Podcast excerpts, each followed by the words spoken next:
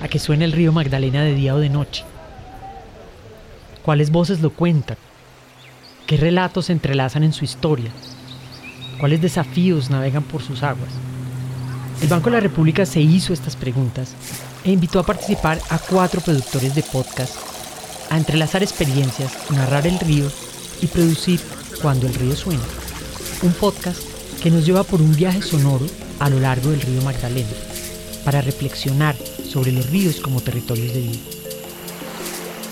Soy Ángela Pérez Mejía, su gerente cultural del Banco de la República, y los invito a escuchar El Magdalena en 16 episodios. No hay uno malo, no se los pierdan.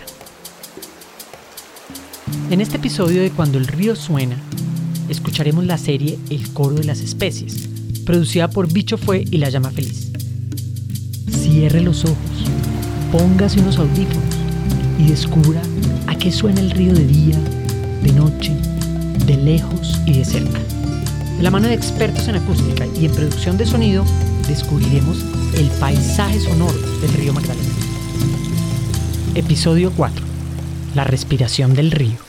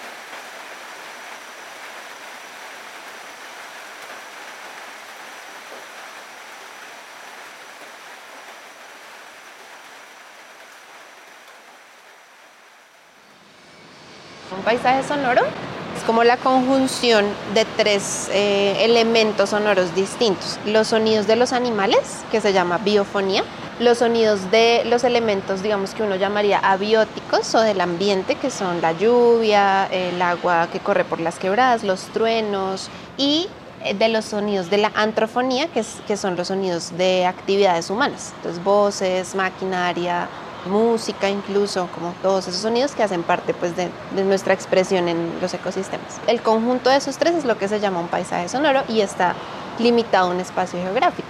Es como una propiedad que emerge de esas interacciones.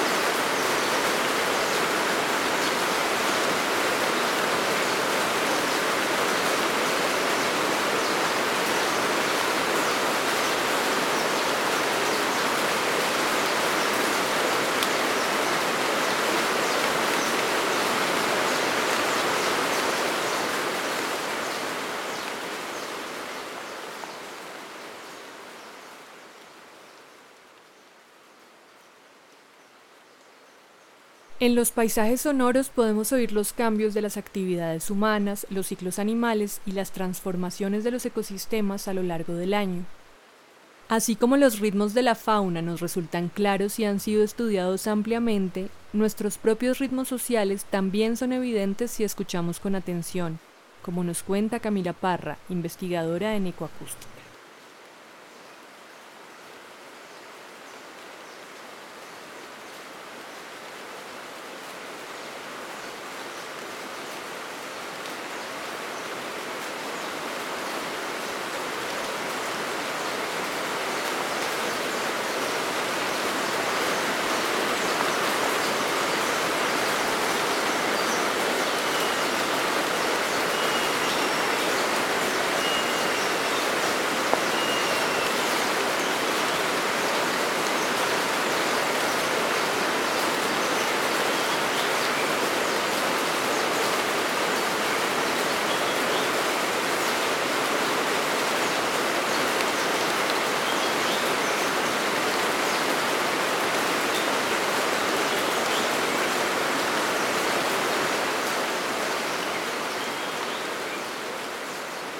Las lanchas podrían indicar eso, como el aumento de sonidos de lanchas, pues porque mucha gente que va a estos sitios va al agua, ¿no? Como al río, dentro de los pueblos seguro también eso debe variar cuando hay más gente, pues si hay turismo va a haber más gente en la calle, en carro, en los hoteles, no sé, como que seguramente eso también puede indicar.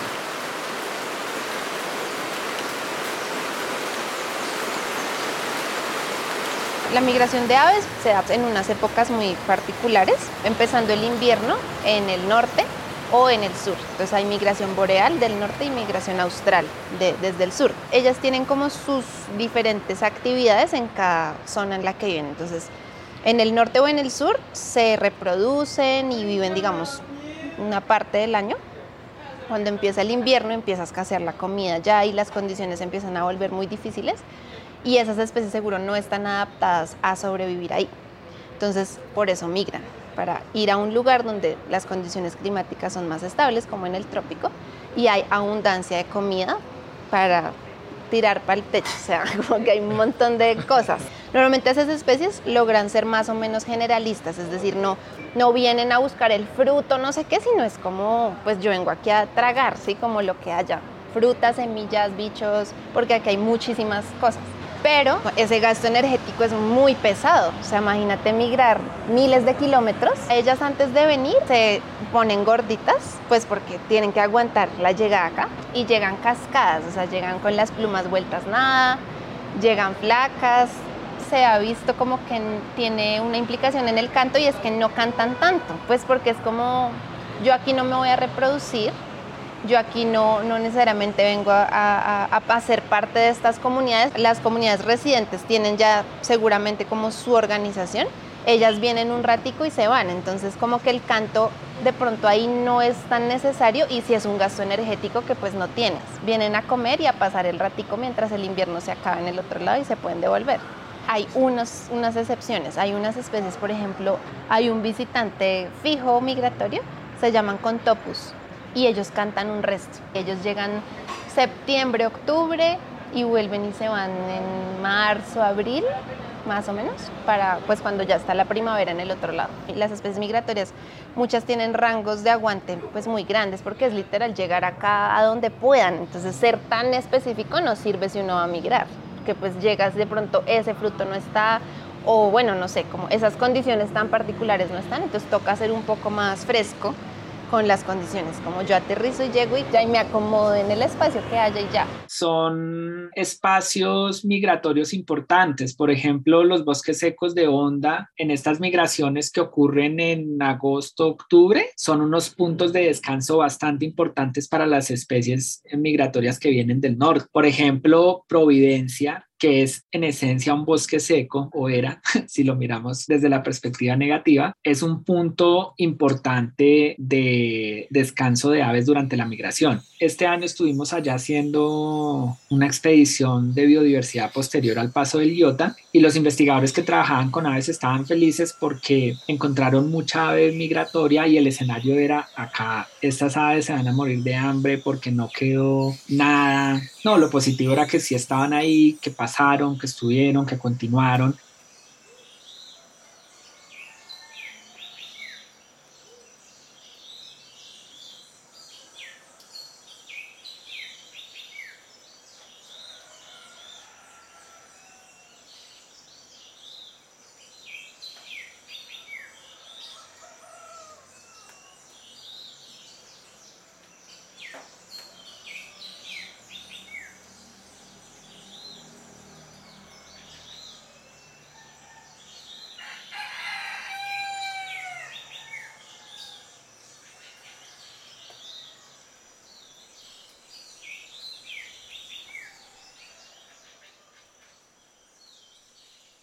Algunas aves migran huyendo del invierno del norte y del sur hacia el trópico, donde aunque no hay estaciones, sí hay otros ritmos, épocas de sequía y lluvia. En particular en la zona del Magdalena se da un fenómeno singular, la bimodalidad, es decir, dos periodos de sequía y dos de lluvia al año. Sobre esto hablamos con Roy González, investigador del Instituto Alexander von Humboldt.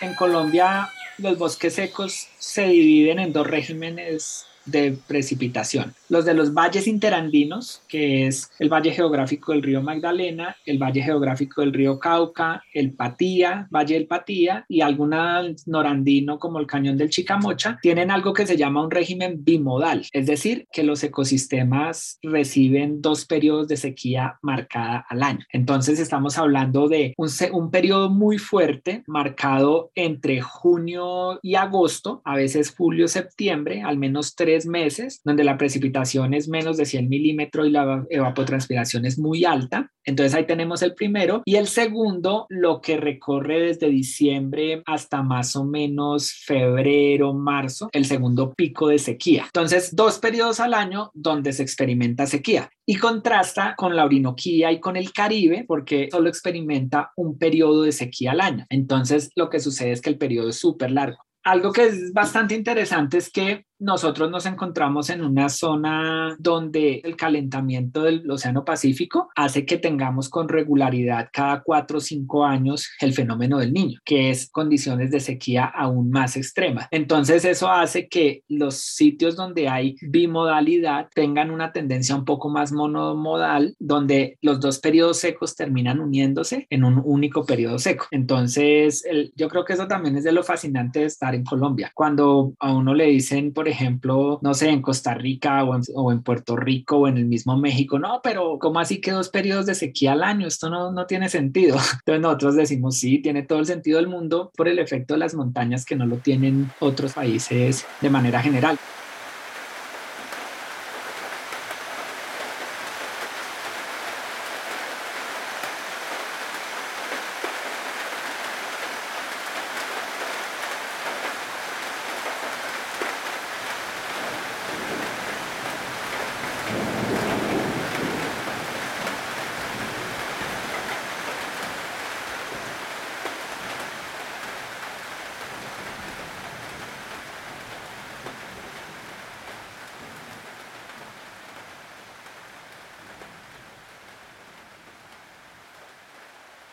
Las precipitaciones y su frecuencia determinan muchos de los ritmos del bosque seco y los ecosistemas del río Magdalena y las zonas aledañas.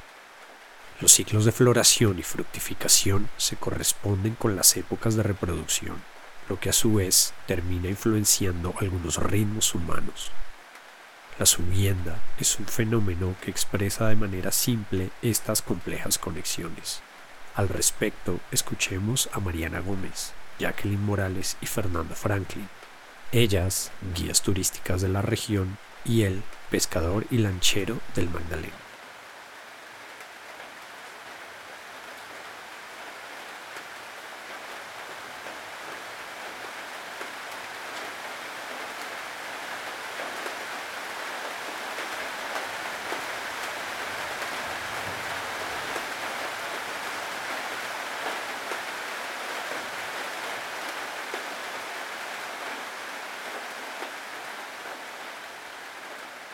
Los peces suben de las ciénagas a desovar en la parte alta del río. Entonces hacen una migración y pues aquí se nota mucho por la curva y el ascenso que ellos tienen que hacer. Lo que pasa aquí es que ahí donde desemboca el río Gualí, como trae tanto material, ha traído tanto material durante toda la existencia, lo ha depositado justo en esa curva donde se ve que se hacen los rápidos del Magdalena. Entonces él no solo deja ahí toda esa pedramenta, sino que ha hecho un ahondamiento, o sea, el río hace un descenso abrupto durante 1.6 kilómetros aquí en esta zona. Entonces los peces se hacen muy visibles porque aquí el río es muy angosto y tienen que hacer el esfuerzo de subir. Entonces aquí por eso es como tan popular la subienda en onda. Viene gente de muchas partes a pescar y son carpas a todo lo largo del río Magdalena, gente que se queda una semana aquí pescando. Y pues eso obviamente trae como bonanza, los pescadores se sienten más tranquilos, van y compran carne. Dicen que la ah. carne sube cuando llega el pescado. La subiendo es para, más que todo es para, por lo menos si el río merma ahora, a fines de diciembre hay pescado, porque puede estar río lleno, de la ciénaga se rebota. Entonces pues, hay pescado ligero. De resto hay la mayoría de enero, febrero, marzo. La subiendo, entonces que la gente aprovecha a pescar porque sube bien ya se enhueva y comienza a bajar, es la bajanza. Entonces ya la gente lo pesca con ceba, con eso que llaman nace, le ponen chicharrón y otros anzuelos con tripe pollo, porque ya va rodando y viene hambriado ya. Y ahí después llega la mitaca que llaman, otra subienda de mitad de año, se llama mitaca, eso es agosto, septiembre, a veces julio. Hay veces que suben más pescados para la mitaca que la que lo subienda. Aquí cuando hay subienda en el río Magdalena, aquí no pueden pescar porque tienen que esperar a que se llene más de pescado acá para cuando se termine allá la subienda. Ese poquito de pescado se multiplica mucho, sí, mucho para muchos pescadores en el río, ¿sí? que hay veces hasta pueden ganarse en ese tiempo que están allá un millón, dos millones, ¿sí? de, en venta de pescado. Pero como hay veces que la gente no hace caso, pesca allá y pesca aquí. Y cuando se vienen a pescar acá, no, ¿qué van a poder Si no dejan, el boca chico está como así de pequeñito, no está grande, como antiguamente, que eso eran las cosas así, mira. Y las cogíamos con la mano. Yo las cogía con la mano.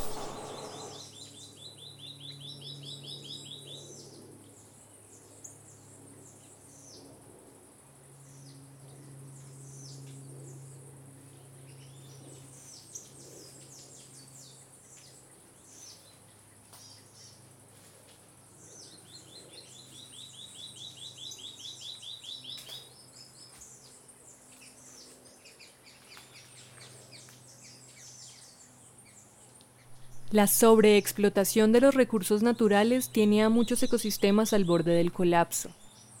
Uno de los retos que se presentan a la hora de crear áreas conservadas que alberguen poblaciones saludables y biodiversas es la falta de conectividad entre las reservas fragmentadas. Si bien el escenario es delicado, muchas personas están trabajando para encontrar maneras de hacerlas funcionales. Wilson Ramírez es una de ellas y nos habla de este fenómeno junto a Camila Parra.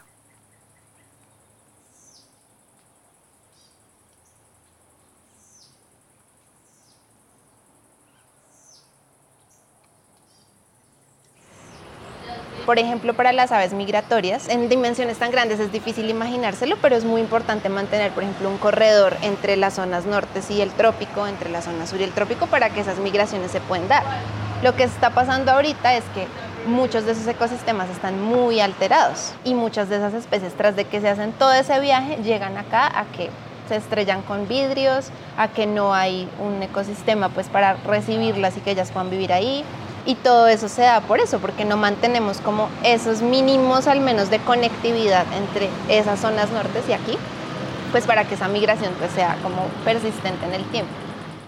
El hecho de que pierdas bosque va ocasionando que lo que antes era un continuo, con una única masa boscosa, vaya fragmentándose, es decir, se vaya rompiendo, por decirlo así, porque llegan carreteras, potreros, todo tipo de situaciones humanas, y esos fragmentos se van convirtiendo en islas, lo que llamamos fragmentación del ecosistema. Y hoy básicamente tenemos un problema grave de fragmentación, porque pues más o menos casi el 80% del bosque seco, 78, 80% de ese bosque hoy son rastrojos, es decir, bosques muy alterados, muy transformados y solamente un veintitanto por ciento nos queda como bosque maduro, un bosque realmente consolidado, donde tú ves árboles grandes, donde ves toda la biodiversidad, etcétera, etcétera es más delicado que todo lo que esté allí adentro pueda subsistir. Es como si cada vez te aislaran o te encerraran en un espacio más y más y más pequeño y resulta ser que a medida que avanzan los cultivos, la actividad ganadera, agrícola, infraestructura vial, etc., el fragmento se vuelve más y más pequeño y a veces llega a la no viabilidad. En Magdalena Medio, de hecho, la gran mayoría de parches que quedan asociados a Huila, Tolima, toda esta zona, no pasan a veces de 40 hectáreas. Los espacios que quedan aislados, áreas protegidas, que listo, son muy grandes y todo, pero no están conectadas, es muy posible que esas poblaciones queden destinadas a, pues, a desaparecer o a tener mucha endogamia, que es que se reproducen solo entre ellas y aparecen muchas enfermedades y muchos problemas y se vuelven inviables. Digamos, por ejemplo, los corredores biológicos o la conectividad en general para las especies es como muy importante para hacer intercambios genéticos, para tener opciones de comer, como variar un poco la dieta. Si hay problemas en el sitio donde estoy, yo tengo la posibilidad de moverme. La conectividad realmente está ligada a la especie. Para un ave, una carretera, no sé, no necesariamente importa, como que puede pasar muy fácilmente de un lado al otro. Pero una ranita que necesita tal pocito, tal temperatura, tal cantidad de lluvia, tales plantas, o sea, es como muy específica. Una, atravesar una vía pues es imposible. Hay como muchos factores que pues inciden en eso. ¿Qué habría que hacer? Volverlos a conectar. Entonces tú tienes que trabajar es con los dueños de fincas para tratar de pensar en que hay formas de diseñar cables de circuitos que conectan esos pequeños núcleos. Esos cables te vuelven a, a cerrar con una especie de cortocircuito que hay de comunicación entre los pequeños pares. Eso lo llamamos corredores. Claro, hacer un corredor tiene que ser una negociación muy compleja con los dueños de predio, porque ellos tienen que entender la importancia de hacerlo y eso es un tema difícil en gestión de la biodiversidad. El reto principal es que la gran mayoría de bosques secos en Colombia no están en áreas protegidas, es decir, no están en el clásico Parque Nacional Natural entonces están en terrenos que son fincas, predios en general. El reto es de conservación en predios privados. Tengo que convencer a usted de la importancia de ese pedacito de bosque que usted tiene en su finca y empezar a gestionar o impulsar la creación de reservas de la sociedad civil, porque hoy en día quiera de los que nos está escuchando como dueño de finca puede decir, perfecto, yo puedo tener una reserva destinada a la conservación y si es de bosque seco, mucho mejor. El bosque seco es uno de los ecosistemas más amenazados o quizás el más amenazado del país. Pero ¿por qué es importante y urgente su conservación y sobre todo su restauración? Pues básicamente son claves en captura de carbono, son claves en la dinámica de polinización de las zonas aledañas, un refugio supremamente interesante para todo lo que tiene que ver con comunidades humanas. Al ser zonas secas, estos bosques son como un colchón que regula el agua en la región. Si los pierdes, la regulación hídrica de toda una región se puede perder. Retienen suelos, es decir, lo que vemos clásicamente en el suelo cuando se viene, digamos, como derrumbes o avalanchas. Hay un rol de retención de suelos por parte de los bosques y, por supuesto, la regulación a nivel climático con la captura de carbono.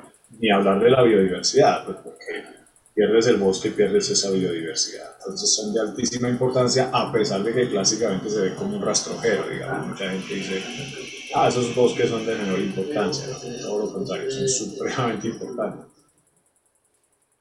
Hay un estudio que salió en Science en el 2016, em, donde se muestra que los bosques secos de los valles geográficos del río Magdalena y Cauca son únicos a nivel global. Entonces eso le da un valor de unicidad y de exclusividad muy importante en términos de conservación. Si las especies que se pierden ahí o si el ecosistema se pierde ahí, se perdió para el mundo. Entonces, por ejemplo, ahí en el Magdalena está eh, una especie que es la triquilia carinata o la triquilia oligofoliolata, que los conocen coloquialmente como los collás, collá colorado y el collá blanco, y realmente uno solo los encuentra ahí, no los encuentra en ninguna otra parte del país. Entonces, y eso que estamos entrando ahí con dos ejemplos. Y hay así repetidos ejemplos de especies que son únicas a la condición del Magdalena. Entonces, definitivamente, es, eh, son, son únicos y exclusivos.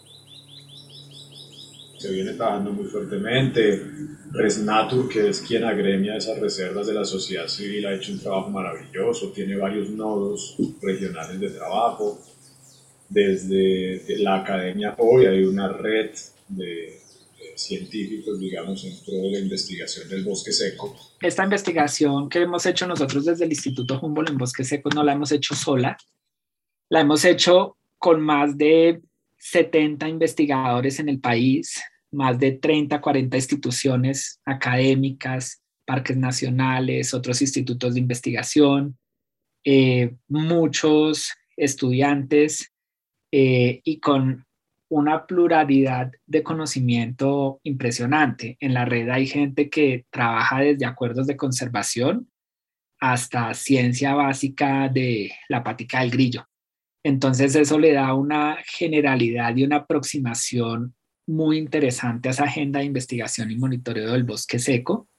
Eso también ha hecho, digamos, que muchos, muchas comunidades lo vean con otros ojos, pero además gobiernos locales, porque tú también puedes tener un escenario propicio y es, por ejemplo, que un municipio determinado tome la decisión de que esa zona es un santuario único de flora y fauna y hacer una declaratoria muy local, digamos, muy municipal. Es, eso puede ser, digamos, determinante en la conservación de lo poquito que queda. No, eh, para mí va a ser a futuro una de las estrategias más fuertes de conservación en Colombia. Declarar grandes parques, miles de hectáreas de un solo parque, hoy en día, por la degradación, es casi imposible. Es decir, tú no vas a encontrar ecosistemas con ese volumen y esa área y esa calidad de color que permitan que tú tengas un gran parque nacional natural. Ya vas migrando, digamos, de una escala muy grande a, a la escala del predio y ahí es donde es protagonista el dueño del predio.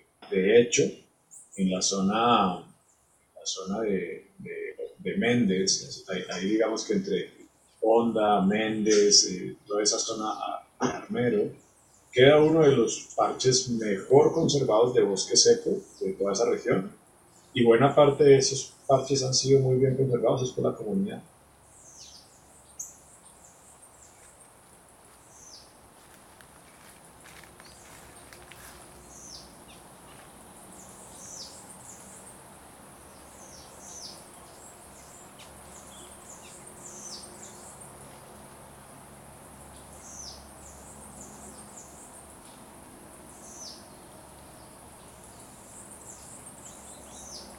Este episodio fue un viaje temporal. Durante el año visitamos el río y sus alrededores, conocimos sus temporadas secas y las épocas de lluvia, sus migraciones, cosechas, ciclos y transformaciones, y escuchamos distintas voces hablar sobre el estado crítico de conservación de los ecosistemas y algunas de las estrategias para reducir y revertir el impacto de la actividad humana. Este podcast fue realizado por Bicho Fue y La Llama Feliz, que somos Sol Camacho Slenker, Rafael Oliver y Antonia Bustamante, con la colaboración de Camila Parra Guevara. Otras manos y voluntades amigas se sumaron para hacer esto posible. Luis Antonio Contreras y Andrés Gualdrón. Emilio Silva, Catire Molano, Pacho y Anita. Juan David Amaya, Yomaira Puentes y Martín Bermúdez. Humboldtina La Gata y Plant El Sapo. Muchas gracias. Los invitamos a chequear la página de la red Bosque Seco Tropical Colombia y a consultar la guía de escucha de esta serie en la página del Banrep Cultural.